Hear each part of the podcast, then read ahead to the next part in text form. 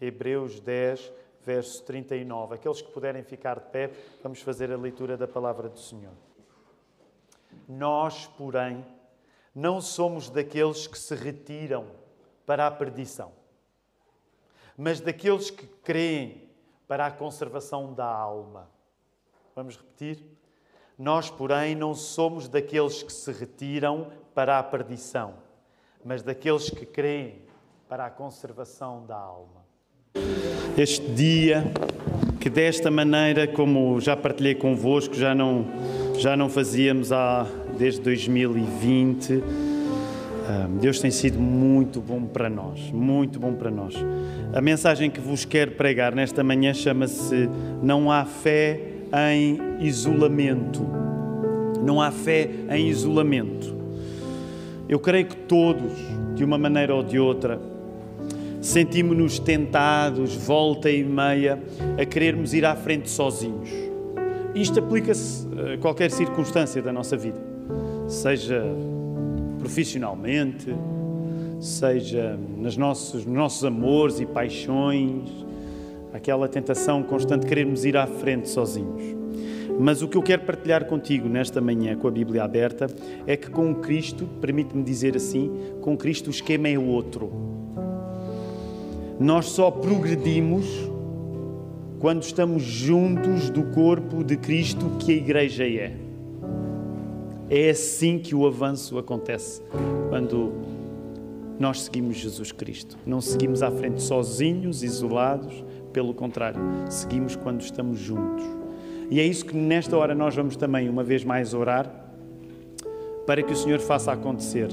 Agora, nós queremos adicionar a esta oração uma oração especial nesta manhã. Ah, porque, como já tinha sido anunciado à Igreja, ah, nos dois últimos anos, de uma maneira ah, particular, o nosso pastor Filipe passou dois períodos de licença sem vencimento, dedicado ao trabalho da Igreja. Porque, como nós já sabíamos de há uns anos para cá, a sua vontade era dedicar-se inteiramente ao ministério da palavra. E então, esse foi um desafio que a família Souza abraçou de um modo particular nos últimos dois anos.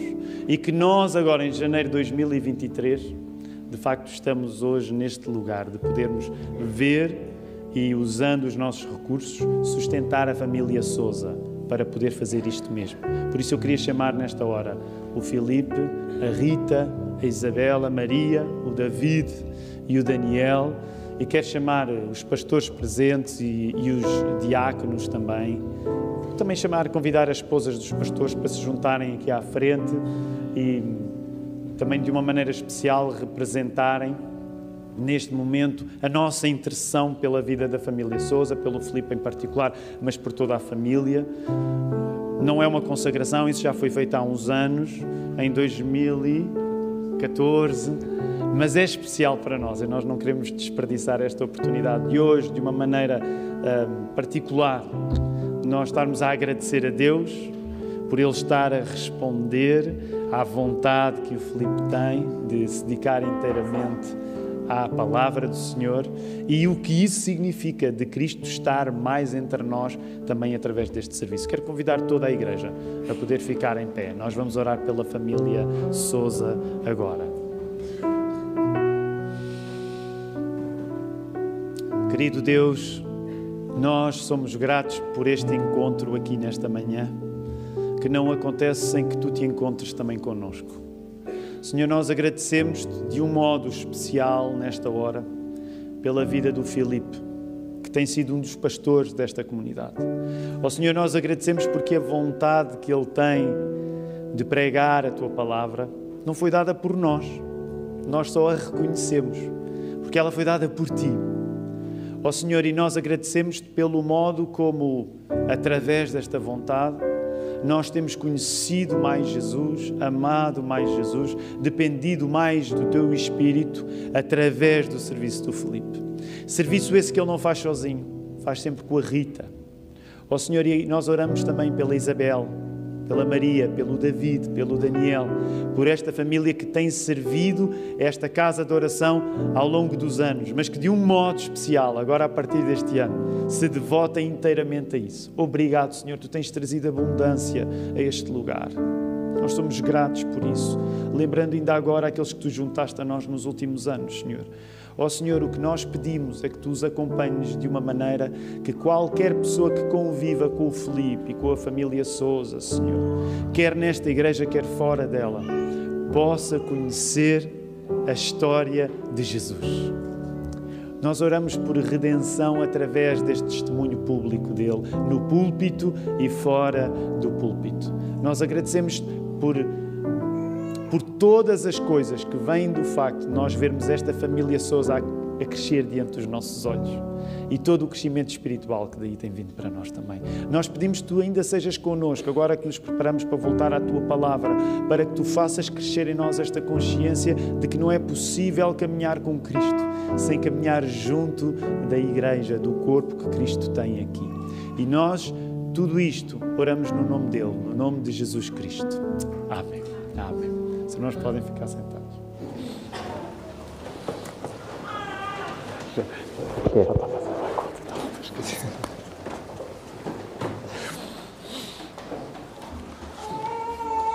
Vamos rapidamente voltar à palavra, queridos irmãos. Um, o sermão de hoje, na verdade, uh, limita-se a pegar no sermão do Mark na semana passada. Ah, nós íamos ter um dia assim mais preenchido por conta da, da, assinatura da declaração de fé, de orarmos pela família Souza e então ah, durante esta semana, ah, quando estávamos os três juntos, eu confessava ao Marco, Marco, vou, vou pegar apenas no, no, último verso, tu já o mencionaste, portanto, de certa maneira, este sermão está a parasitar o sermão do Marco na semana passada, para enfatizar apenas o último verso, o verso 39. Porquê? Eh, porque o plano é este: é suposto que a ênfase que tu encontras aí no verso 39, na ideia de avançar com firmeza, se junta ao facto de neste domingo nós estarmos a renovar o nosso compromisso comunitário com a Igreja. Então é esse o nosso plano. Tu encontras aí agora essa frase projetada aí. Eh, é precisamente juntar a ideia de firmeza na fé ao facto de nós estarmos aqui uh, a renovar o nosso compromisso comunitário. Agora sim, podes ler. E vale a pena fazer uma pergunta a partir daqui, que é 29 de janeiro de 2023, quem somos nós na Igreja da Lapa? E eu acredito que o verso 39 nos dê a resposta de que nós precisamos. O verso 39 tem uma resposta acerca de ti, que hoje te reúnes neste lugar. Nós somos, segundo o verso 39, dos que não recuam. Quem somos nós? Nós somos dos que não recuam. Dependendo das, das traduções que estamos a usar, nós somos dos que não retrocedem. E, e, por exemplo, uma, uma tradução interessante da Bíblia para Todos, no português mais corrente, a, a ideia é transmitida lá como nós não somos dos que voltam atrás nós não somos dos que voltam atrás. E isto é ainda mais aconchegante neste domingo, quando nós podemos ver isto também a materializar-se no próprio exemplo da família Souza, do Filipe e da Rita. Por isso já partilhei contigo que foi fundamental nos últimos dois anos, sendo esta vontade do Filipe já antiga de se dedicar inteiramente à, à, pregação da palavra aqui na igreja, foi fundamental esse, por, por dois períodos esse espaço de teste, de fé, de avançar, de não ficar no mesmo lugar. Se tu ficares no mesmo lugar à espera de teres as condições ideais, tu nunca vais sair do mesmo lugar. E essa é uma verdade que o texto te está a dizer aqui no verso 39 e que eu quero até dar-lhe mais corpo, precisamente dizendo para tu: olha como isto acontece, por exemplo, no caso da família Souza. É preciso avançar, é preciso arriscar, é preciso testar, colocarmos os pés a caminho. Por isso, quero lembrar-te rapidamente, visto que só vou insistir um pouco nesta ideia de progresso, tu lembras-te, folheia a tua Bíblia, por favor, anda, anda um pouco para trás. Nós quando estudámos o capítulo 9 e o capítulo 10, eh, eu partilhei contigo que nós estávamos, estávamos numa fase da, eh, se quisermos usar assim os termos mais técnicos aqui, estávamos numa fase da exposição. Porquê? Porque uma vez mais, a carta aos Hebreus está-nos a dizer que melhor do que Jesus é impossível. Começámos por ver Moisés é ótimo, mas não é melhor do que Jesus.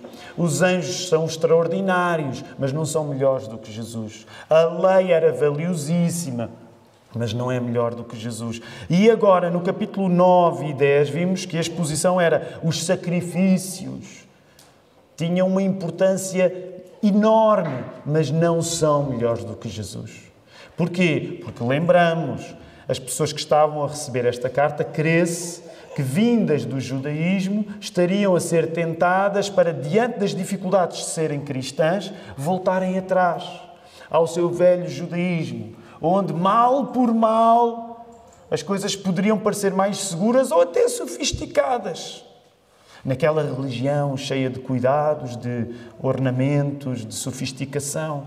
E então vemos que uma das preocupações que o autor da Carta aos Hebreus tem é lembrar aquelas pessoas que, sim, Ser cristão tem um preço, mas a simplicidade do sacrifício de Jesus é superior a qualquer coisa, por muito complexa e elaborada que tenhamos herdado ela do Velho Testamento.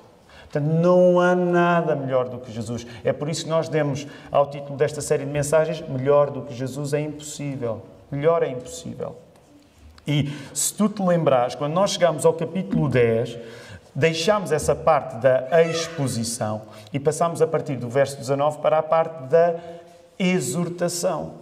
E essa é uma das coisas fantásticas quando nós lemos a Bíblia e esta carta aos Hebreus em particular. É que tu tens espaço para um, uma certa elaboração intelectual dos argumentos, em que estás a lembrar coisas que precisas de estudar história e antropologia para perceber o papel da fé de Abraão, Isaac e Jacó e Moisés e os sacrifícios, os sacerdotes. Lembram-se ainda no capítulo 7, Melquisedeque, coisas elaboradas. Mas ao mesmo tempo, esse grande teólogo que é o escritor da carta aos Hebreus, ele precisa dizer como é que na prática se vive toda esta maravilha teológica. E na prática vive-se através de, de avisos simples, como vimos há duas semanas, de não faltes à igreja, por exemplo.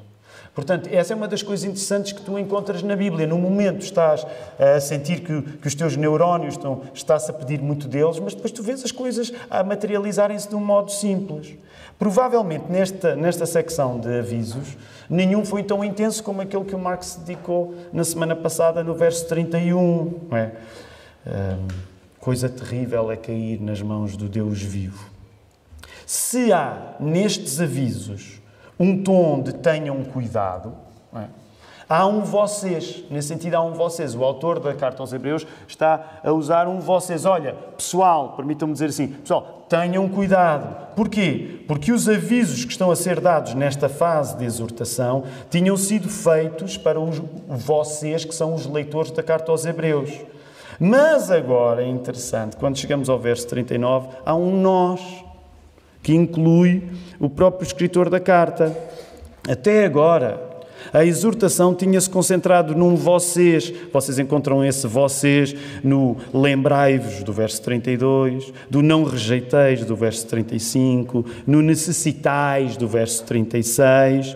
O autor da, da, da carta aos Hebreus, agora, ele também colocado no próprio texto, o que ele está a dizer, neste caso já não é usaram vocês, é nós, e ele está a dizer uma coisa tão simples como isto: estamos juntos nisto.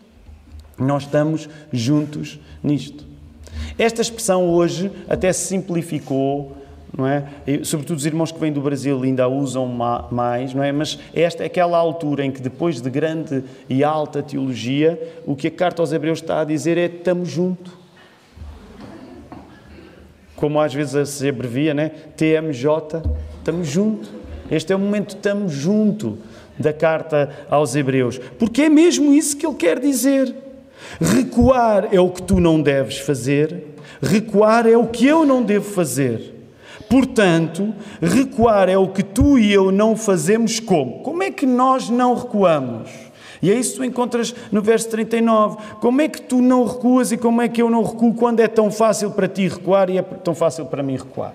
E deixa-me dizer, só insistir neste ponto: não julgues que avançar é fácil. Pelo contrário, o mais fácil para nós é cair e desistir.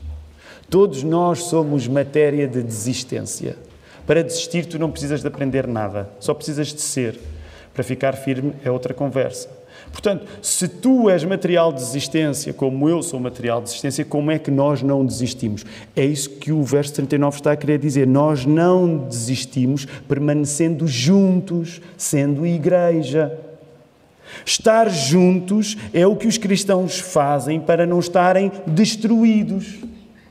Já pensaste nesta ideia? Ela é simples, mas ela é, ela é poderosa. Como é que tu não destróis a tua própria vida? Estando junto com aqueles que confiam em Jesus. Claro que nós nos sentimos tentados muitas vezes em, em nos isolar, irmos à frente. Mas o que a Bíblia está a dizer é que se tu não queres destruir-te, se tu não te queres perder, tu tens de estar junto com o corpo de Cristo que a igreja é. Repara, volta aí ao verso 39, volta a lê-lo, por favor.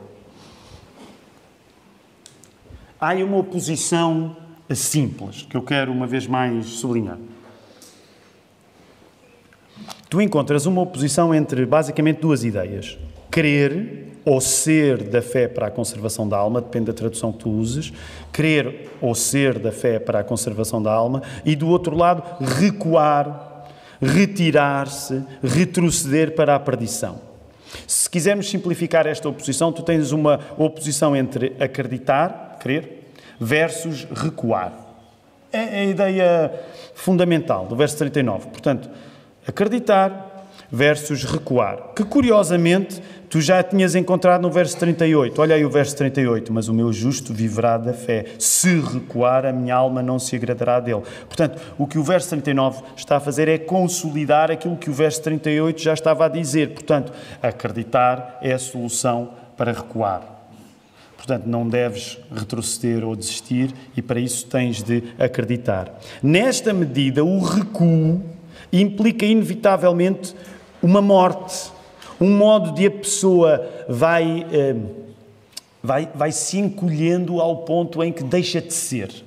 A figura do recuo aqui quando tu estudas este texto, por exemplo, vem com, com, a figura da timidez. Como já falámos noutras ocasiões, nós hoje ouvimos a palavra timidez e pensamos sobretudo uh, um entendimento psicológico da, timidez. A pessoa é tímida. Uh, mas, como sabes, a palavra timidez, quando é usada na Bíblia, não, não tem a ver com ser introvertido, como nós hoje eventualmente diríamos.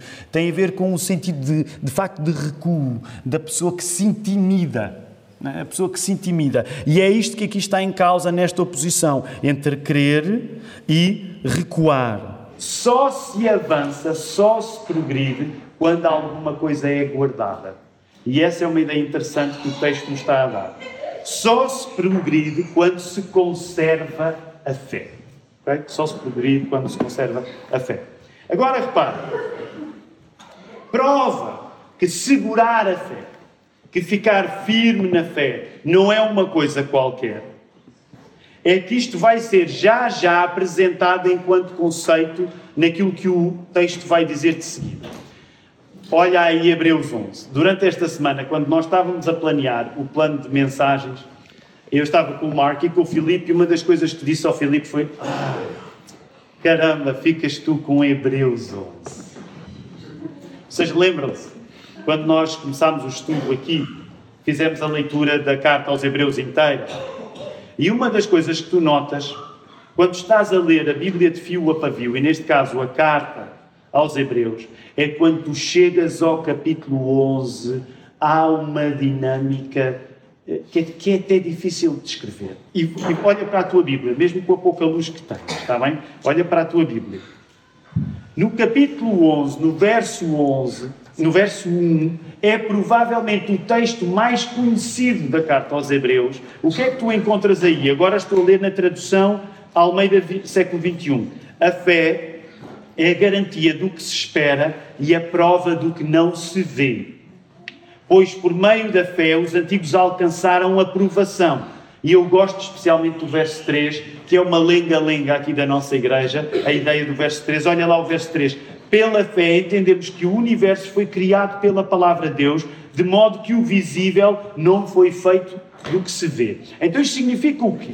Tu estás no final do capítulo 10 a saber que crer para crer, para se avançar, tu precisas de segurar-te à fé. E logo de seguida, o autor da carta aos Hebreus vai-te dar até uma definição, vamos dizer, até mais filosófica daquilo que a fé é. É a garantia das coisas que não se veem. Mas para que tu não julgues que isso é apenas um conceito teórico, uma ideia bonita, expressa também no verso 3, porque a ideia do mundo ser criado pela palavra é das ideias mais bonitas que tu já ouviste, mas para tu não teres uma ideia teórica disso, até de certa maneira uma ideia assim muito grega só disso, repara o que é que acontece a seguir, para tu saberes que só se progride guardando a fé. A partir do verso 4, o que é que tu tens? E se Deus quiser, será o Filipe que vai pregar este sermão na próxima semana. Mas olha aí o verso 4. Olha aí o verso 4. E agora sou eu que também preciso aqui de luz. Já tenho. Pela fé, Abel. Pela fé, Enoque pela fé, Noé. Pela fé, Abraão. Tu vais ter um desfile de gente que, pela sua vida, prova que segurar a fé não é ficar no mesmo sítio. Segurar a fé é progredir, é avançar. E é por isso que, quando lês este capítulo 11, no contexto dele, ele é avassalador. Porque começa este desfile de pessoas que, tendo vivido antes de Jesus, avançaram quando creram no Deus que é Pai, Filho e Espírito Santo. Por isso é que tu entras numa espécie de grande trote no capítulo 11 e no 12 e no 13 para saberes que isto que estamos a falar não é apenas uma ideia, não é apenas um conceito. Quando tu seguras a fé, tu não estás apenas a segurar uma ideia bonita, Tu estás a avançar.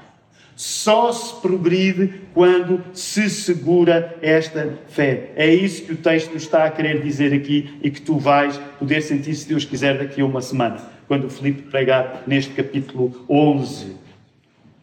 Prova que segurar a fé não é uma coisa qualquer, é que isto não somente foi apresentado enquanto ideia, mas foi colocado em prática neste desfile de pessoas. Agora, é aqui que eu quero terminar. E, e nós temos instrumentos acústicos, portanto vai dar para, para, para, tocar na mesma, mas há algum instrumento acústico que, que entre as várias. Aliás, Nando, agora era aquela altura que tu avançavas cheio de fé para o harmónio, porque o harmónio toca lá ao fundo, mas pronto, não vamos, não vamos arriscar mais. Sabes que ele toca lá ao fundo. Sabem, é por isso que as igrejas sempre louvaram, porque elas sabiam ter instrumentos que não dependiam da eletricidade. Há uma das peças mais bonitas da nossa igreja, quando entras, é aquele harmónio ali. E ele toca, de facto. É uma, é, tem um som maravilhoso. Mas vamos deixar para, para, para outro domingo. Mas apenas para dizer que eu vou terminar esta mensagem e nós vamos terminar em louvor, porque conseguimos usar as nossas vozes para isto. Eu quero terminar esta mensagem precisamente neste ponto de tu, do mesmo modo como te alimentas do que a palavra te está a dizer, aplicas isto hoje, no dia 29 de janeiro, aqui na Lapa. O futuro que te serve a ti. O futuro que é ficar com Jesus. E o futuro que acreditamos nós pela fé, que é ficar com Jesus para sempre implica uma atitude de não voltar atrás. O futuro, que é nós ficarmos com Jesus para sempre, implica uma atitude que é não voltar atrás. Atitude essa que não acontece sem que fiquemos junto do povo de Jesus, que a igreja é. E aqui deixa-me só fazer ainda um ponto último. Sabes, se a igreja fosse na Bíblia descrita como povo de Deus, que também é, já é uma ideia suficientemente forte. O facto de a Bíblia descrever a Igreja como povo de Deus já é uma ideia forte. Mas deixa-me dizer que a Bíblia é mais ambiciosa quando fala da Igreja. Porque a Igreja é descrita como corpo de Cristo. Nós sabemos que Jesus Cristo está à direita do Pai, Gostamos de volta e meia de recitar o credo apostólico, gostamos de afirmar isso. Mas nós sabemos que se Jesus está inteiramente Deus, inteiramente homem, à direita do Pai, com o corpo que ele teve, com o corpo que ele tem, as Escrituras usam a imagem do corpo de Cristo aqui que a igreja é. Quando hoje tu assinavas o teu nome ali, tu estavas a celebrar-te, nesse sentido, como membro do corpo de Cristo. Parte do corpo de Cristo. Agora, deixa-me só fazer este apelo derradeiro. E claro que isto com eletricidade é mais simples, mas talvez até tenha mais piada sem ela. Porque eu quero só fazer-te um pedido nesta manhã. Que é que tu possas, neste momento, eu sei que é embaraçoso, mas também deixa-me dizer, se tu fores à igreja e nada for embaraçoso, qual é a piada que aqui está? Não é? Tu já tens uma vida não embaraçosa, entregue à tua própria vontade, mas olha à tua volta. Eu gostava, olha à tua volta. E vai ser embaraçoso, ainda por cima estamos bem, mas olha à tua volta, olha mesmo à tua volta, ok? Olha para a pessoa ao teu lado, ok? Esse momento, como os miúdos hoje dizem, de cringe. Cringe já aí um bocadinho, ok? Cringe já aí um bocadinho. Podes voltar a olhar para a frente. É fortíssima a ideia nós somos evangélicos, gostamos sempre de enfatizar de que o nosso relacionamento com Jesus, o nosso relacionamento com Jesus. Nós acreditamos de facto que tu não constróis com Deus a relação certa se confiares apenas no coletivo. Nós somos de facto repetitivos a dizer a minha relação pessoal com Deus. E isso não é errado. Mas deixa-me dizer, a Bíblia descreve a comunidade que nasce de Cristo como o seu corpo, o que significa que quando tu confias em Jesus, tu nesta vida, até te encontrares com Ele, tu nesta vida, o corpo que te assiste de Cristo é a Igreja, na sua grande imperfeição, nos seus grandes pecados. Claro que eu sei que é muito mais fácil nós desenvolvermos uma relação platónica com Jesus em que a partir do nosso relacionamento com Jesus acabamos por nos relacionar com um fantasma, porque é o Jesus da nossa imaginação. Mas acontece que a Bíblia não te traz um Jesus que tu te deves relacionar a partir da tua imaginação. Traz-te a partir desta experiência tantas vezes dolorosa que é existir enquanto igreja. E por isso eu quero dizer que nós vamos avançar juntos Tu não vais avançar com Deus sozinho, tu vais avançar com Deus junto. Este é o poder de estamos junto deste Hebreus 10, 39. Nós estamos juntos, porque obviamente Cristo tomou a iniciativa de se juntar a nós, mas tu só vais avançar com Cristo na companhia da sua igreja também. E que isto seja para nós neste domingo inesquecível, definitivamente inesquecível, mas que seja para nós precisamente a esperança, a alegria que nós temos de estar mais próximos do nosso Senhor, porque estamos em comunhão com a igreja local. Nós vamos ainda terminar, temos música, vamos, os músicos vão dirigir, vamos fazê-lo acusticamente e depois terminamos com oração.